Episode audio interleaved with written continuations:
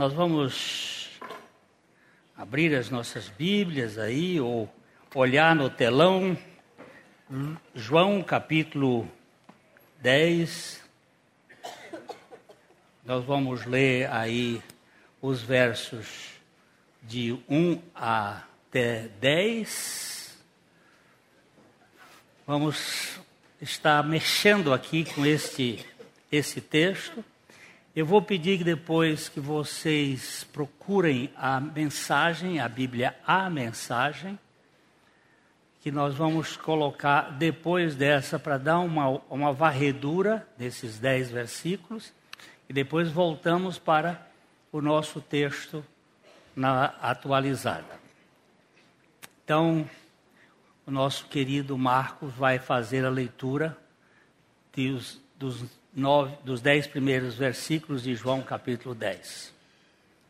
Em verdade, em verdade vos digo: o que não entra pela porta do aprisco das ovelhas, mas sobe por outra parte, esse é ladrão e salteador. Aquele, porém, que entra pela porta, esse é o pastor das ovelhas.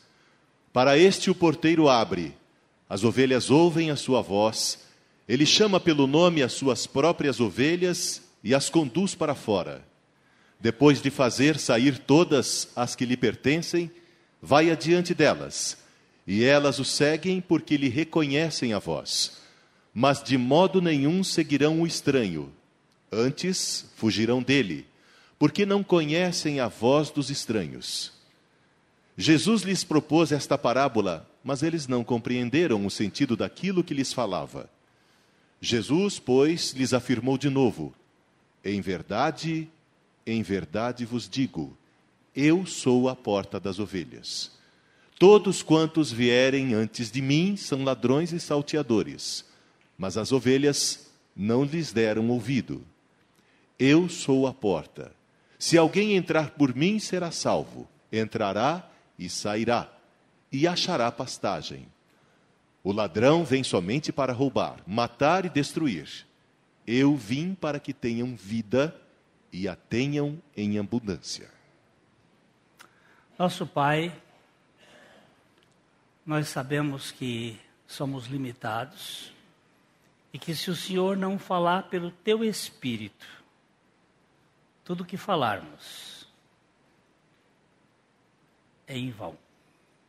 Por isso nós rogamos que o Senhor traga luz à tua palavra e revelação, para que em Cristo Jesus nós sejamos alcançados e edificados para a glória do Senhor. Amém. Vamos agora olhar esta outra versão, que na verdade não é uma tradução ao pé da letra. Ela é uma forma um pouco mais facilitada, é uma espécie de paráfrase que uh, o autor procurou traduzir a mensagem, não o conceito, as palavras em si.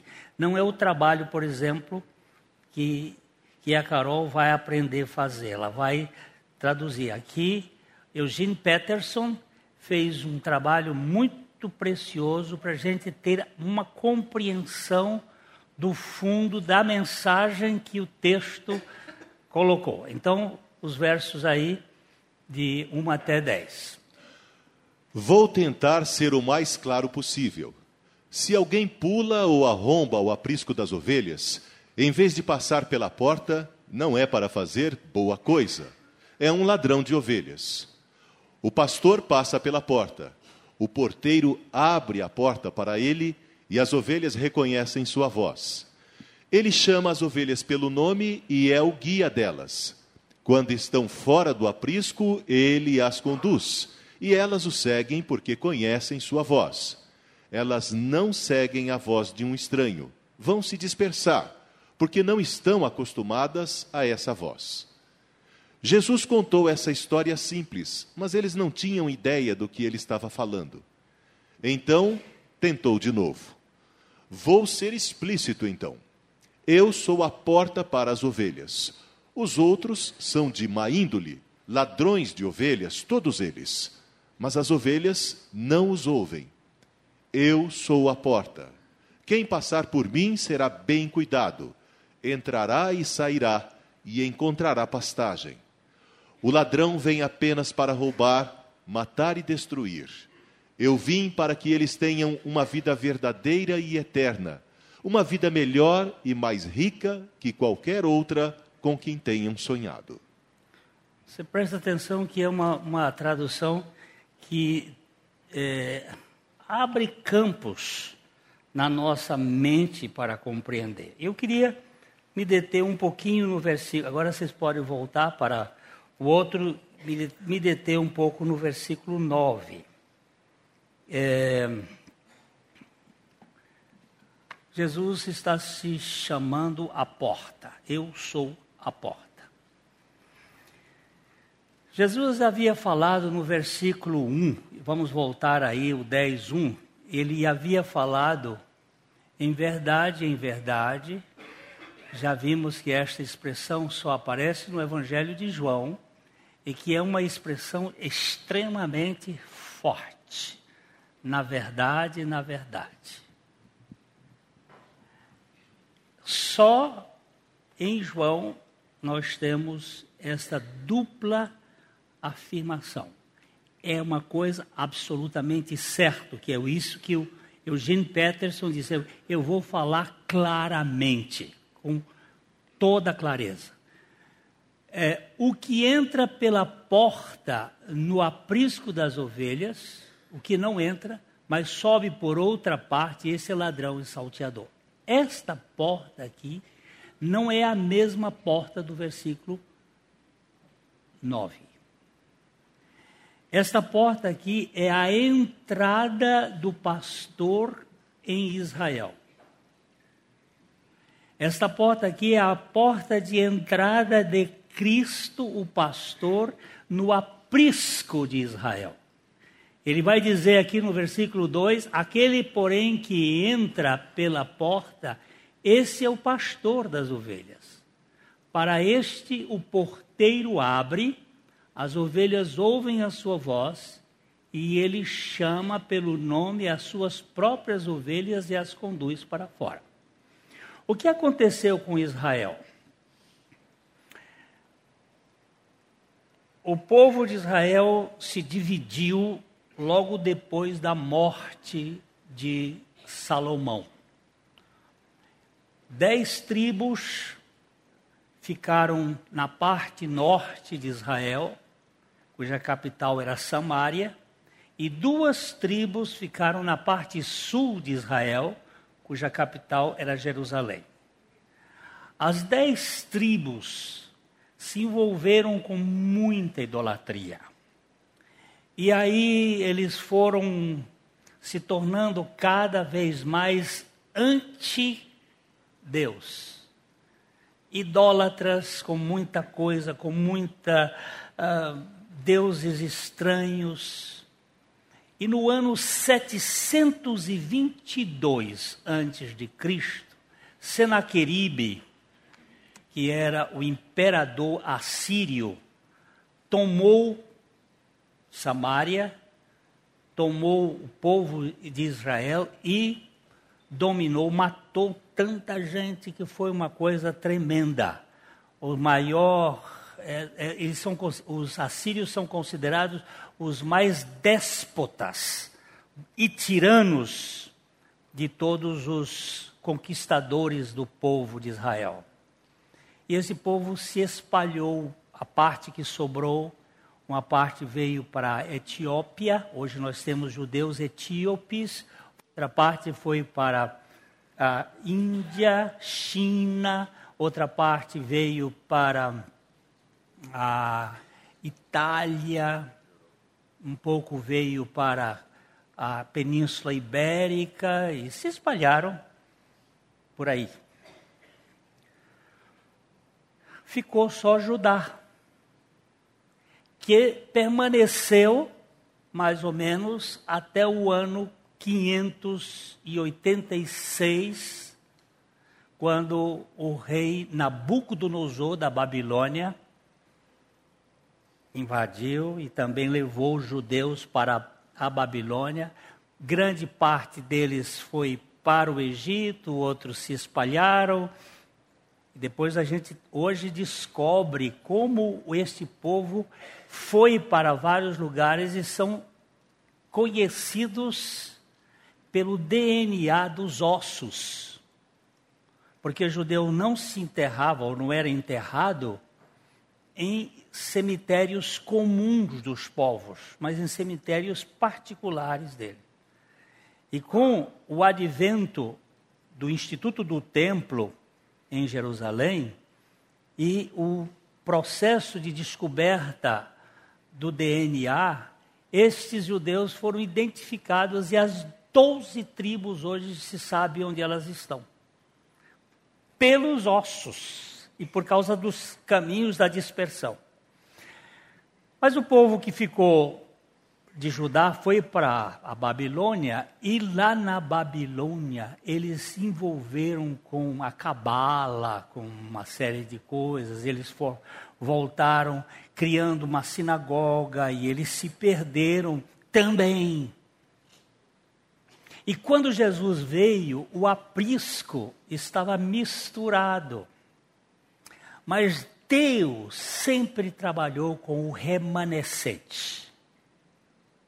Ele nunca deixou de ter as suas testemunhas no meio do seu povo. E Jesus veio para aquele povo e ele disse assim: para entrar tem que entrar pela porta. Então o porteiro abre.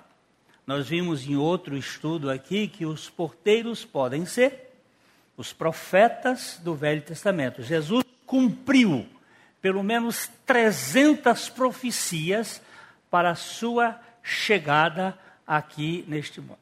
Todas elas foram cumpridas. Ele é o profeta, ele é o Messias, ele é o Rei dos Reis, ele confere perfeitamente com o que os profetas disseram anteriormente. Segundo, João Batista também pode ser considerado como um dos porteiros, ou fazendo parte do porteiro. Que João Batista disse: Este é o Cordeiro de Deus que tira o pecado do mundo. Todas as pessoas em Israel e judeus tinham que trazer um cordeiro do homem, mas agora João diz assim: não, esse aqui é o cordeiro de Deus, que vai tirar o pecado do mundo, não só do judeu, mas também do gentio. E também nós podemos admitir que o porteiro seja o Espírito Santo, que é aquele que revela Cristo e que mostra Cristo.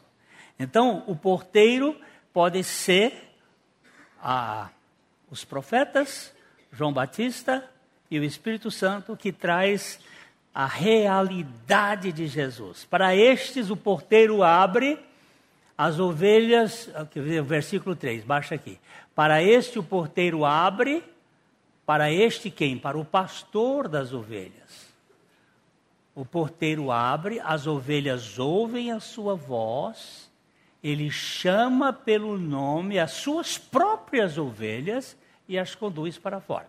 Nós falamos aqui que os pastores no tempo de Jesus, e ainda hoje eles têm esse costume, eles construíam um, uh, um redil, um curral, para as, as ovelhas ficarem de pedra. E elas tinham uma porta. E aqui nós tínhamos um, dois, três, quatro, cinco, seis, sete pastores cada um trazia suas ovelhas e colocava dentro do aprisco. O aprisco era comum. Tinham 20 pastores, cada um trazia suas ovelhas e colocava durante a noite para não serem atacadas pelos leões, pelos os, os lobos, pelos ladrões. Eles, então eles traziam as ovelhas, eu trazia as minhas, você trazia as suas, o outro trazia dele, botava as ovelhas lá. Quando era de manhã, como é que separa? Como é que separavam as ovelhas? Pelo ferro? Não, não tinha ferro. Pela coleira? Ovelha não usa coleira. Como é que fazia? O pastor chamava. Se vocês quiserem, tem vídeos que, na internet. Ele chamava. E a ovelha ouvia a voz daquele pastor e saía. E ele ia na frente, guiando e as ovelhas atrás. Só as dele. O outro pastor chegava e chamava a outra ovelha. As ovelhas vinham. E o pastor ia, cada um ia. O pastor sempre na frente e as ovelhas atrás. Já falei aqui que muitas vezes a pessoa diz assim: Deus te acompanhe, meu irmão. Eu digo: Não, não quero Deus me acompanhando. Eu quero Deus me guiando. Deus te guie. Ele vai na frente, eu vou atrás. Porque se eu entrar num lugar errado, Deus não vai entrar. Deus te acompanha, eu entro num buraco aí, ele diz: Não, não vou lá não. Esse lugar não é meu. Agora, quando Deus me guia, eu sei que eu serei bem guiado, bem conduzido. Jesus está dizendo aqui, ó. Para este o porteiro abre, as ovelhas ouvem sua voz, ele chama pelo nome as suas próprias ovelhas e as conduz para fora. Depois de fazer sair todas as que lhe pertencem, vai adiante delas e elas o seguem porque lhe reconhecem a voz. Mas de modo nenhum seguirão o estranho. A ovelha de um pastor não segue outro pastor. A ovelha de um pastor só segue a seu pastor, ela conhece a voz.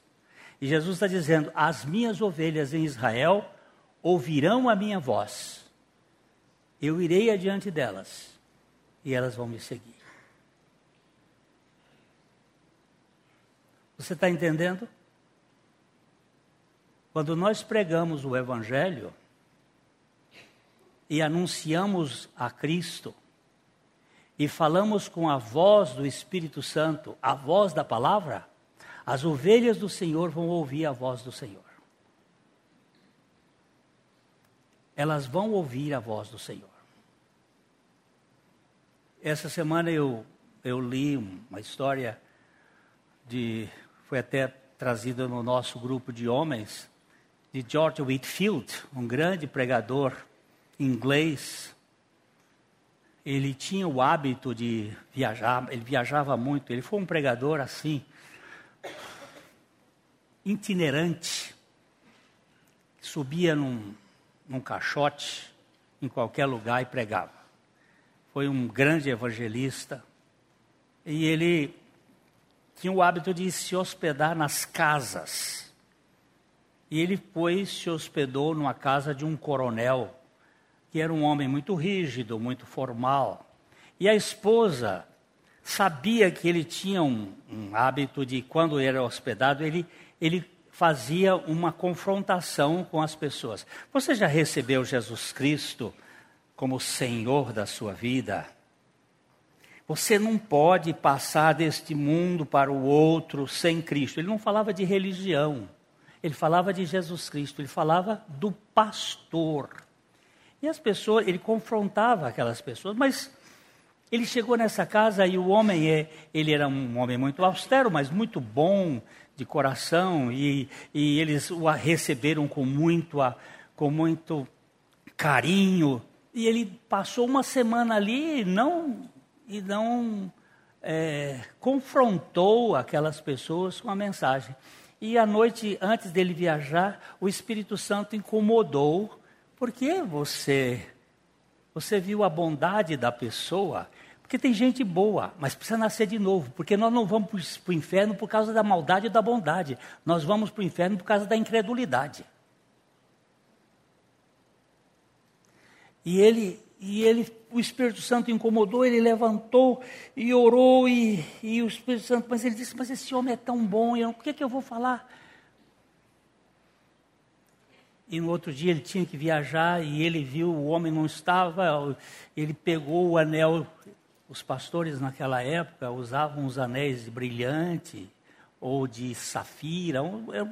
Ele foi no vidro e escreveu no vidro: Falta-te uma coisa.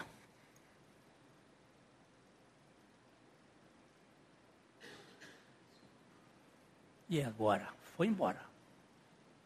E disse o Espírito Santo, porque o, Jesus disse para aquele moço rico, que procurou, disse: Bom mestre, que farei para herdar algum, a vida eterna? E o Senhor disse: Ó, vai, falta-te uma coisa.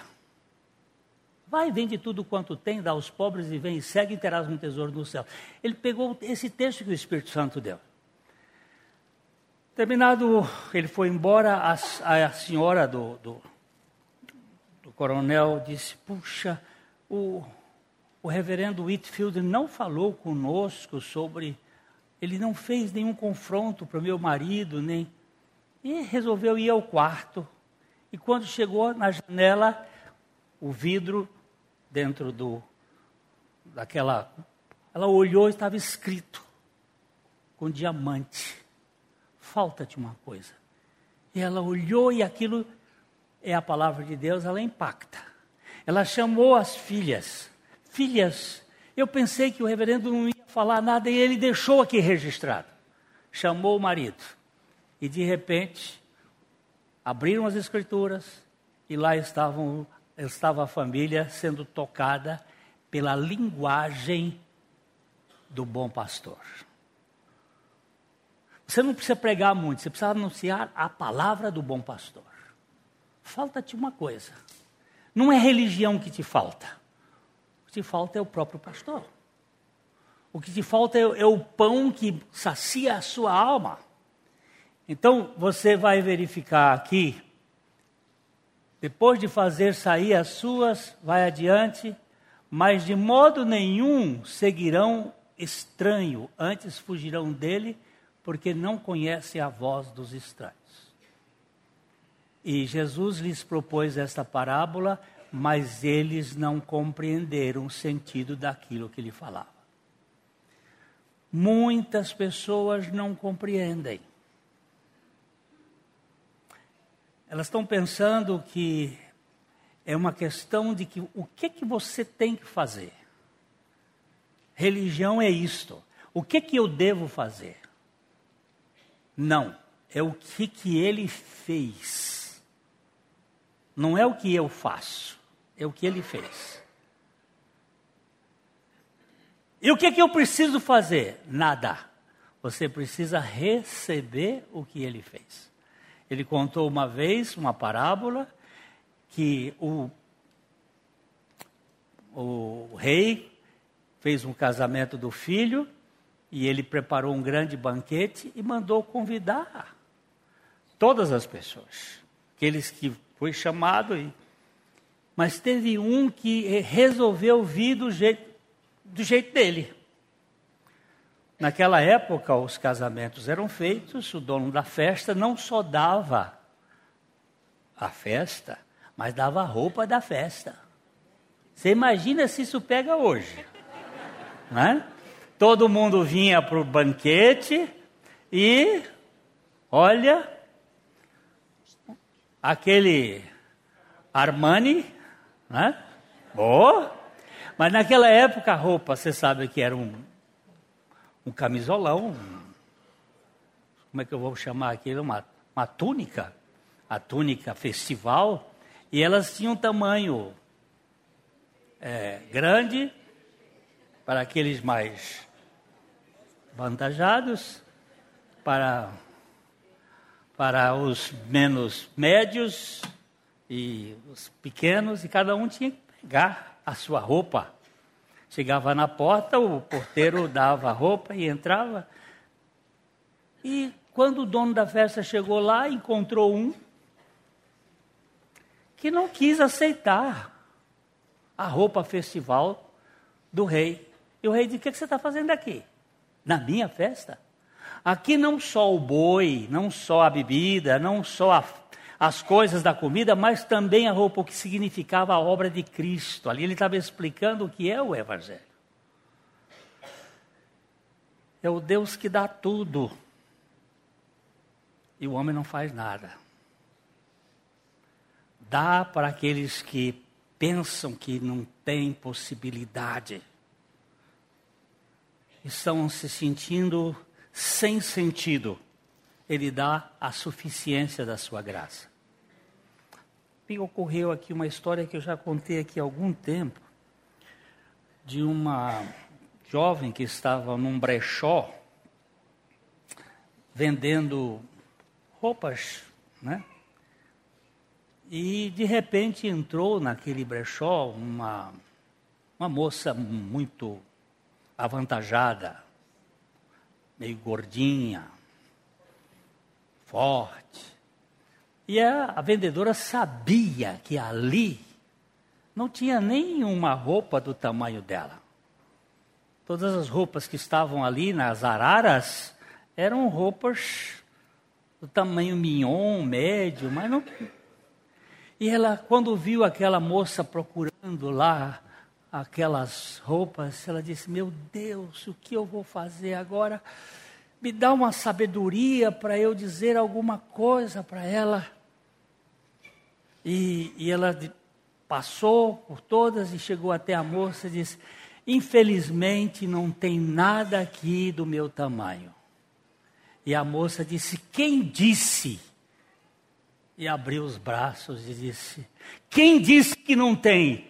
Aqui tem um grande abraço para você. E aí ela entrou nos braços e abraçou. E aí ela começou a chorar e disse: Eu vim aqui procurando o que não achei, mas achei o que eu não procurava.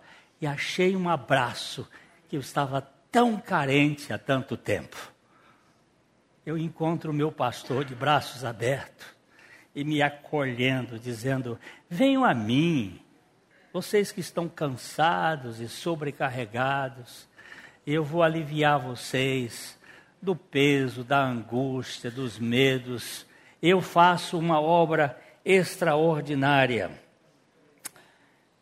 Ah, esse versículo, capítulo, ele, vamos, vamos Todos os quantos vieram antes de mim são ladrões e salteadores, mas as ovelhas não lhe deram ouvidos. Aqui ele está falando dos fariseus, daquela turma que fazia lá dos saduceus. Fariseu, saduceus eram duas categorias de religiosos controladores que faziam parte do sinédrio o lugar de comando da nação. Naquele tempo havia também os herodianos e até uma coisa, um, um professor de escola dominical lá no interior do Nordeste estava falando dos fariseus e saduceus e aí um irmãozinho lá simples disse: professor, o que, que é fariseu e o que é saduceu? E ele não sabia muito explicar o que era. Ele disse: Eu acho que fariseu é aqueles que farejavam Jesus, e saduceus os que saduziam. É aquela turma que tenta amarrar. Eles dizem assim: essa turma é ladrão e salteador. Eles não são pastores, e então Jesus, em seguida, diz o seguinte: Eu sou a porta. Olha o versículo 9. Eu sou a porta. Esta porta aqui não é a outra. A outra foi onde ele entrou para buscar os seus. Aqui ele diz: Não, agora a porta sou eu. Vocês precisam saber que eu sou a porta. É, para a entrada das ovelhas que são membros da família de Deus. A segunda porta é a do bom pastor. A, a, o cristianismo não é um credo ou uma igreja. Pelo contrário, é uma pessoa. E essa pessoa é ao mesmo tempo a porta e o bom pastor.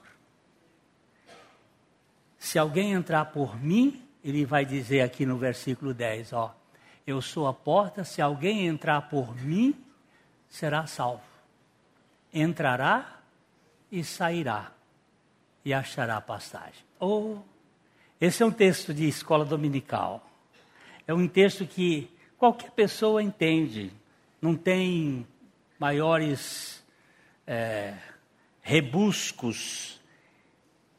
A salvação só pode ser recebida através de Cristo. Não é batismo, não é ceia, não é frequentar igreja, é entrar em Jesus. É em Jesus que está a nossa salvação.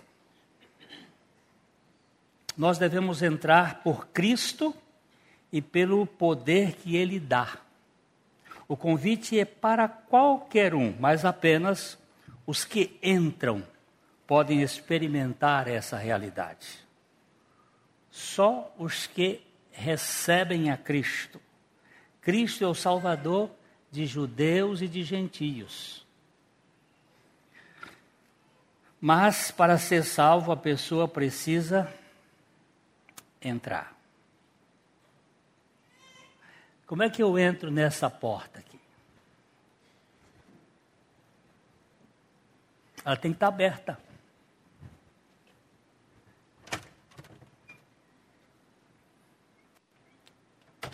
Eu entro, ou saio e entro. Ou entro e saio. A porta tem que estar aberta.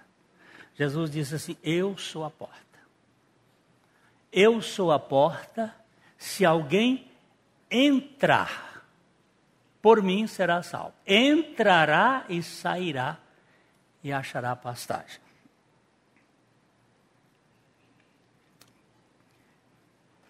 É, pode ser também essa, essa ideia, talvez o pensamento seja que eles entram na presença de Deus pela fé por meio de Jesus Cristo. Jesus diz: Eu sou o caminho, a verdade e a vida.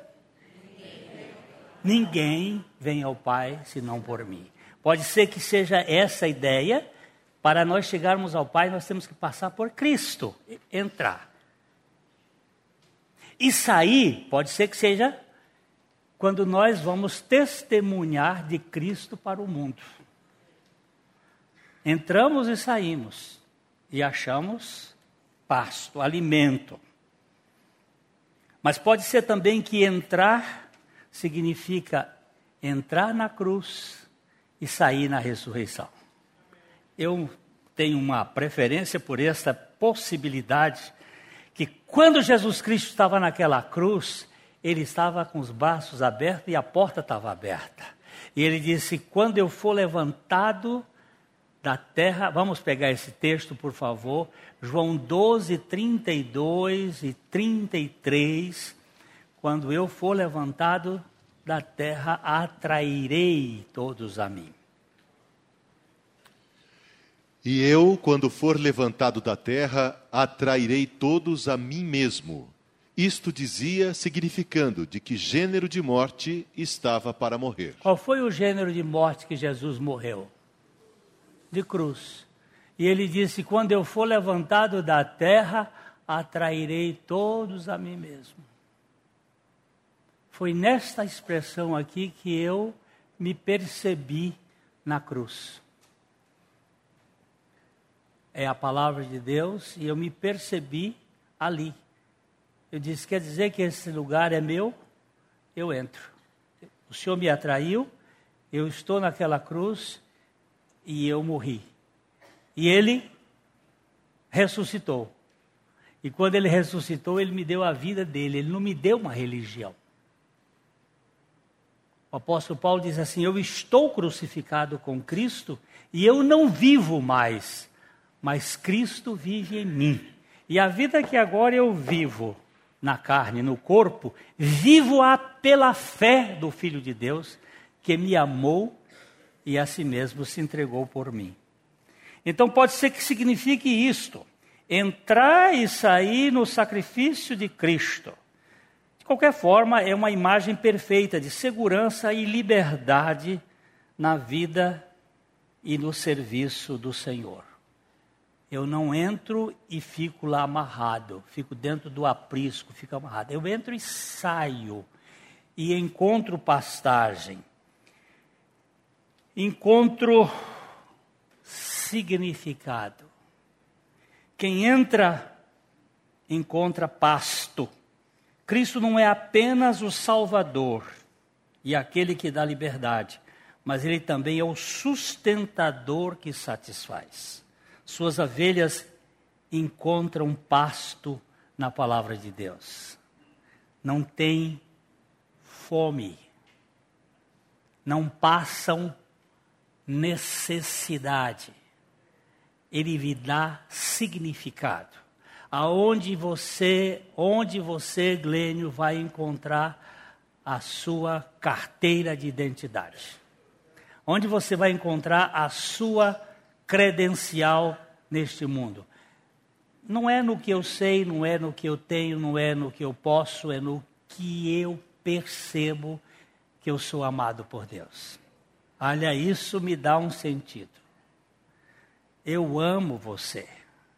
O meu pai me disse. Eu amei o mundo de tal maneira que eu dei o meu filho unigênito para que todo aquele que nele crê não pereça, mas tenha vida eterna. Quando eu entro nessa porta, eu encontro este lugar de segurança. Eu encontro amparo. Eu encontro satisfação. As ovelhas de Jesus têm segurança, têm liberdade e têm satisfação.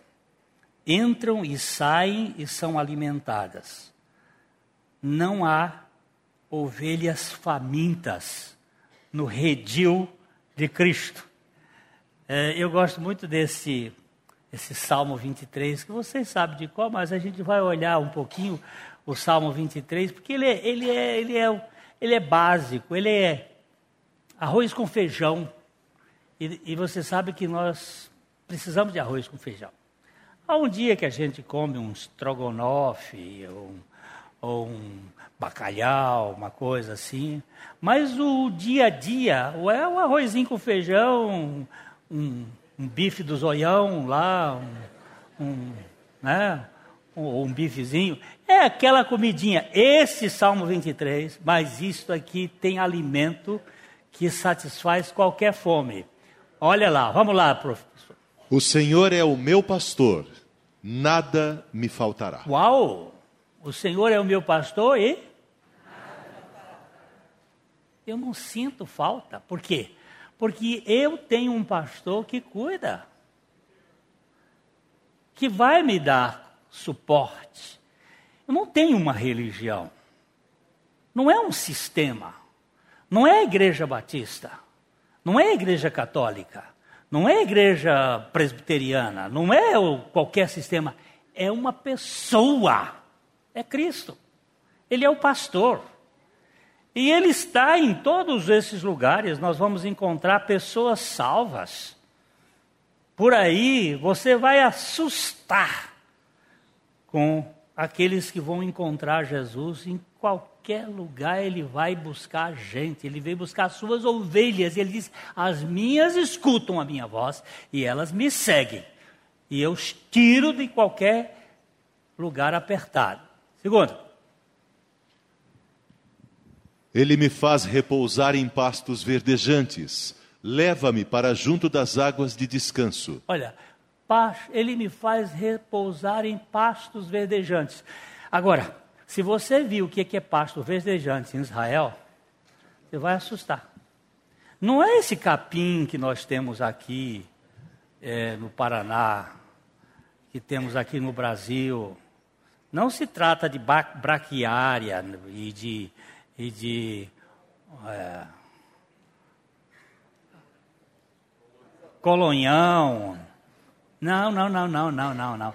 É um, uma plantinha que pega o orvalho da noite e ela cresce o verde ali, o pastor tem que conduzir as ovelhas para aquele canto, para aquele lugar.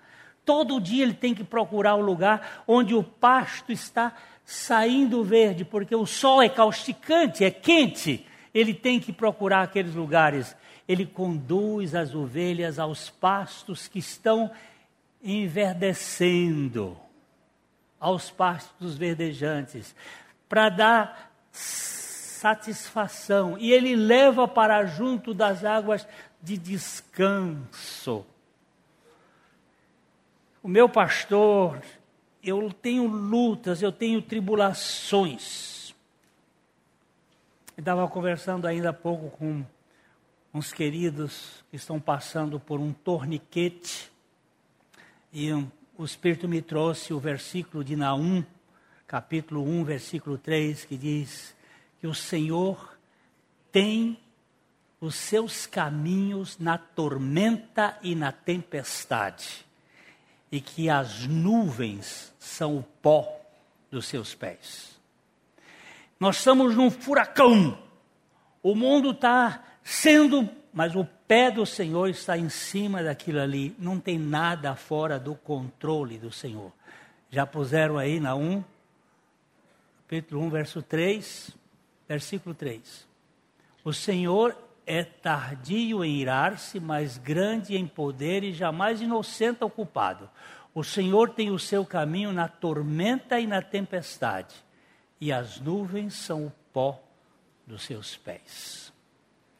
Eu tenho um Deus que, diante deste mundo caído, deste mundo que tem tribulações, se você quiser um mundo sem tribulação, o único jeito é voltar para o jardim do Éden.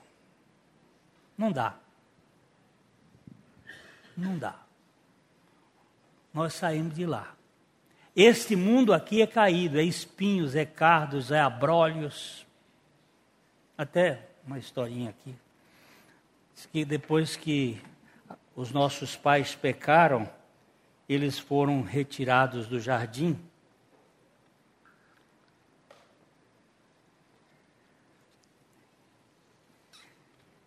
Ficaram do lado de fora do muro e agora não tinha mais a comida fácil.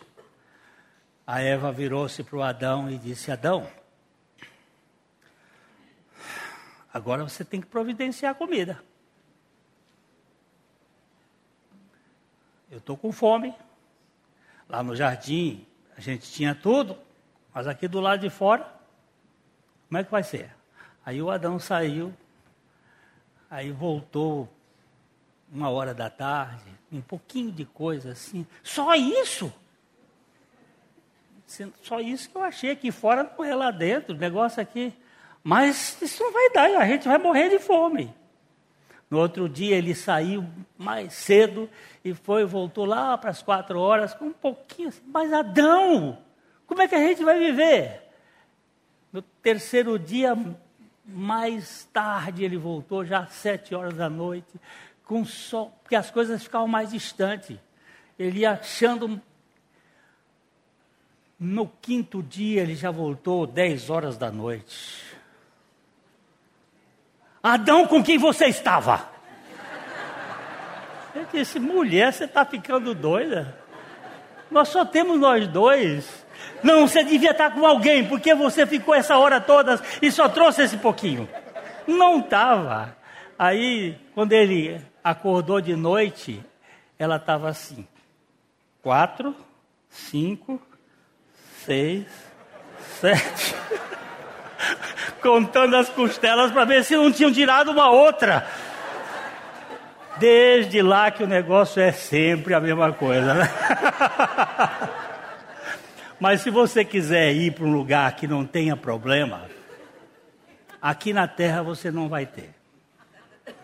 Mas com toda certeza, no redil de Jesus, na pessoa de Jesus, onde você entrou, você vai encontrar aceitação, você vai encontrar salvação, você vai encontrar libertação, você vai encontrar satisfação.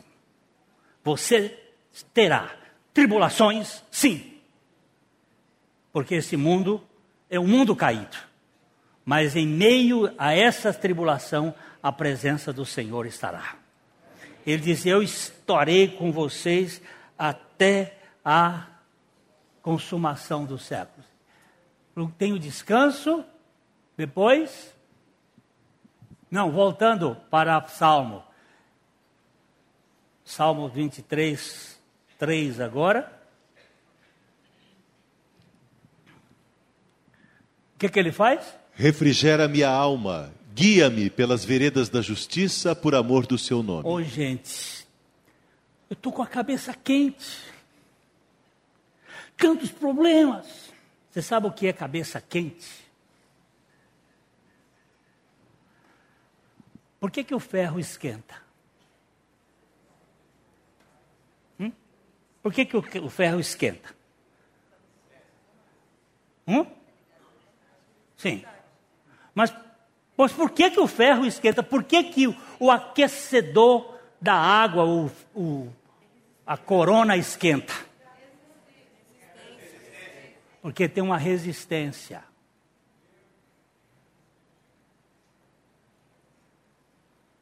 Por que, que sua cabeça esquenta? Porque você tem uma resistência. Ah! Quando você resiste, a cabeça esquenta. Eu estou nervoso. Está tá resistindo. Está sofrendo. Olha só. Ele, aí ele diz assim: ele refrigera a minha alma. Quando você para de resistir, que você tem um pastor, este pastor lhe satisfaz. Ah, Senhor.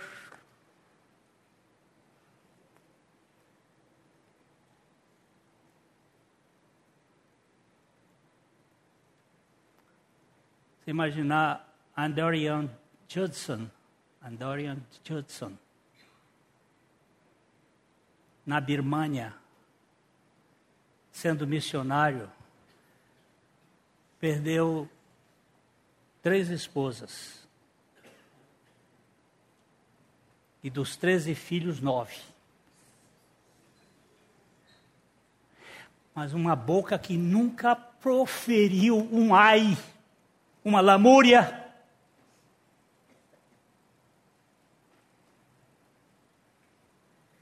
E nós, com tanta fartura, com tanta coisa preciosa,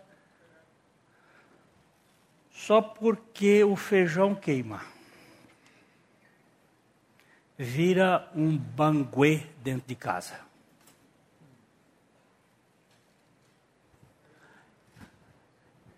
Uma toalha molhada ou um tênis sujo cria uma guerra nuclear. Criatura, o que, é que você está vivendo em que mundo? Você quer perfeição? Vai, vai para o jardim, vai, você volta. Nós estamos num mundo caído, mas nós precisamos ser libertos. Eu, eu, eu atendi há uns anos atrás uma senhora e ela dizia assim: Pastor Glênio, Pastor Glênio, como eu queria aquela cueca suja agora, aquele tênis e aquela toalha molhada em cima da cama. Como eu queria isso agora. Eu daria tudo para voltar. Mas agora meu filho se foi. Nós temos que botar ordem. A nossa casa tem que ter limites, mas tem que ter amor. Os nossos filhos precisam saber arrumar as coisas, mas eles precisam saber, antes de tudo, que eles são amados. E que o amor encobre, não, cobre multidões de pecados. O meu pastor, ele refrigera a minha alma. O meu pastor me guia pelas veredas da justiça por amor do seu nome. Meus irmãos, eu não quero puxar mais. Domingo eu volto. Bem aqui nesse ponto. Nós não vamos com pressa. Nós vamos falar desse pastor que tem interesse por gente que veio a esse mundo buscar os seus. E se você é dele, você ouve a voz dele. Você sabe que ele veio, que ele morreu uma morte que não era dele. Aquela morte era minha. E ele morreu para eu morrer. E ressuscitou, não para me fazer um fanático, um religioso, mas para me fazer um filho do Pai Celestial. Essa é a proposta que nós queremos que você reflita e que você entenda. Todo aquele que entrar por mim será salvo. Entrará e sairá e estará satisfeito. Estará pleno. Que o Senhor conduza pelo seu espírito essa revelação ao seu coração. Nós não queremos deixar que você saia daqui sem esta reflexão. Até que ponto você tem vivido pelos seus próprios méritos, pela sua própria força? O Senhor chama as suas ovelhas e elas o ouvem, para a glória dele.